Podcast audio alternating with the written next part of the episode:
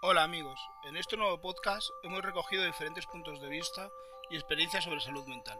Os agradecemos de nuevo vuestro valiente esfuerzo por acompañarnos en esta aventura de poner voz a las noticias que nos rodean. Hoy en día está habiendo muchos problemas de salud mental, sobre todo en adolescentes. Creo que deberíamos atajar los problemas desde el principio. Es bueno pues siempre pedir ayuda cuando se necesita y bueno, pues hay que cuidar la salud mental como cuidamos la salud física. Yo creo que ambas se complementan. El problema no está en, en cómo solucionarlo, sino en tratarlo para que la gente no caiga en estos temas. Hay que ir al, al, a la raíz del problema y no a la solución de, de una vez que está ya.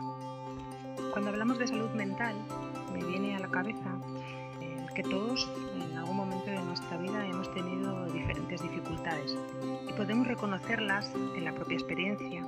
Y me parece muy importante mm, ver que esas dificultades, se las denomine de la manera que sea, ya sea depresión, estrés, ansiedad, miedos, angustia, tienen un denominador común y creo que es esa falta de futuro. Es cierto, a mi punto de vista me parece que esa falta de futuro nos abre dos vías, dos posibilidades. Una de ellas me parece que es la del sufrimiento, resentimiento, la del quedarse ahí enganchado a esa dificultad y no ver salida. Y otra es la de una aspiración de querer vivir. Entonces creo que podemos elegir una de las dos.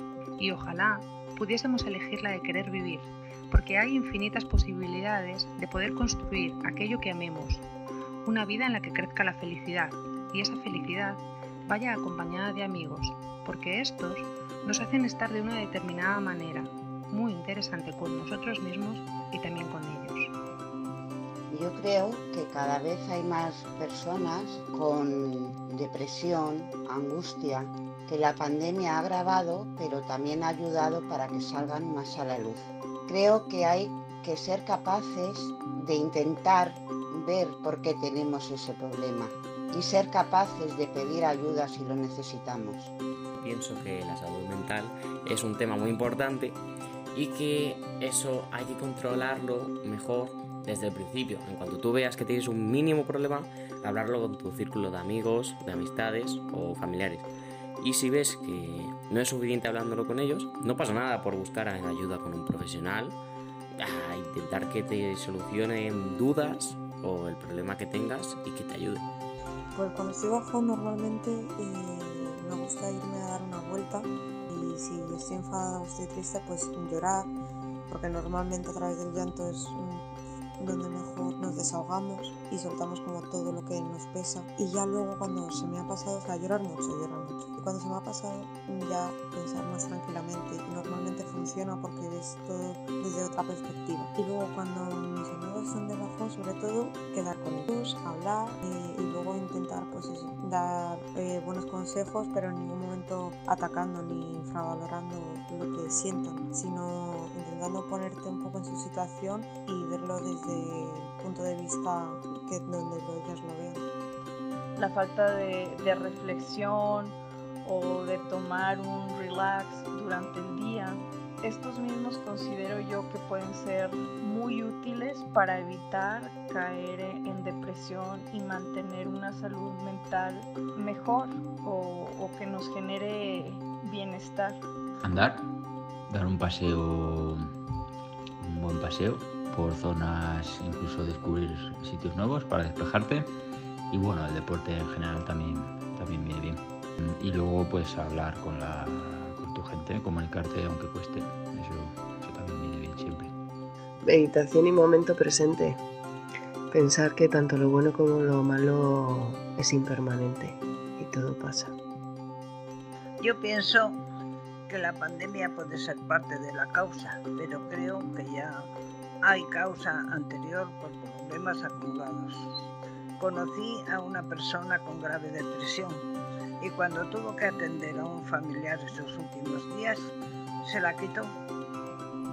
Cuando hablamos de ansiedad y depresión, creo que los mayores desencadenantes de esto son una falta de visión a futuro, una cierta dificultad por encontrar trabajo o estar encadenados a contratos precarios. Esto para mí es un indicador claro de que los modelos tanto social como político no funcionan. Hemos puesto los valores en el éxito, el dinero, el consumo de objetos y de actividades y cosas que nos llevan al individualismo más brutal. Parece como si nos hubiéramos olvidado de lo que realmente importa, que en mi opinión es la gente, las relaciones y el crecimiento social y personal. Pero el hecho de yo tener un proyecto, que además normalmente me lo pongo un poquito difíciles, y el ser capaz de eh, sacarlo adelante me hace sentir bastante bien. Me sube bastante eh, el ánimo. Es un tema que la verdad se debería de estar hablando ahora a día, a día de hoy mucho más y se le tendría que estar dando más visibilidad porque es, es otra de las pandemias que estamos viviendo a día de hoy, que es el, el no tener tu círculo para comentar tus problemas con seguridad, que te dé esa, ese alivio para llevar una vida normal. Pues a mí me parece que la salud mental es un básico en nuestra vida que todos deberíamos de poder disfrutar, porque al fin y al cabo la salud mental es eso, ¿no? El bienestar emocional, psicológico y social y acepta de manera deliberada el cómo pensamos, sentimos y actuamos. Y ese tipo de decisiones que tomamos cada día es lo que marca que nos sintamos a gusto con nuestra vida o no. También hay una predisposición biológica innegable, pero bueno, que hay mucho que podemos hacer por nuestra salud mental y que en la prevención está la magia. Pienso que cualquier terapia externa, sea cognitiva, psicológica, cualquier tipo de terapia farmacológica también, lo único que hace es maquillar el síntoma, no la raíz del problema. Y creo que solo una terapia de tipo de trabajo interno, personal, intencional, consistente y sólido en el tiempo tiene capacidad de sanación. Y eso es lo que hay que valorar y eso es lo que hay que tener en cuenta, que, a ver, que no es el momento de debilidad, es el momento de ser valiente para pedir ayuda y decir, me encuentro en esta situación y necesito ayuda y eso es lo que la gente realmente no ve. Yo pienso que una persona deprimida no hay que mirarla como una persona débil. El mundo en el que vivimos es exigente, competitivo, materialista y deshumanizado y promueve valores y condiciones laborales muy difíciles de abordar por la sociedad y esto influye directamente en nuestra capacidad para ser felices. El aumento de trastornos como la ansiedad relacionada con el temor y la depresión relacionada con la tristeza no son más que síntomas de un mundo que se tambalea. Ya era difícil antes del COVID, pero después la sensación general de incertidumbre ante el futuro es incapacitante para cualquiera. No podemos contar con nada a ciencia cierta y es imposible saber dónde estaremos el año que viene.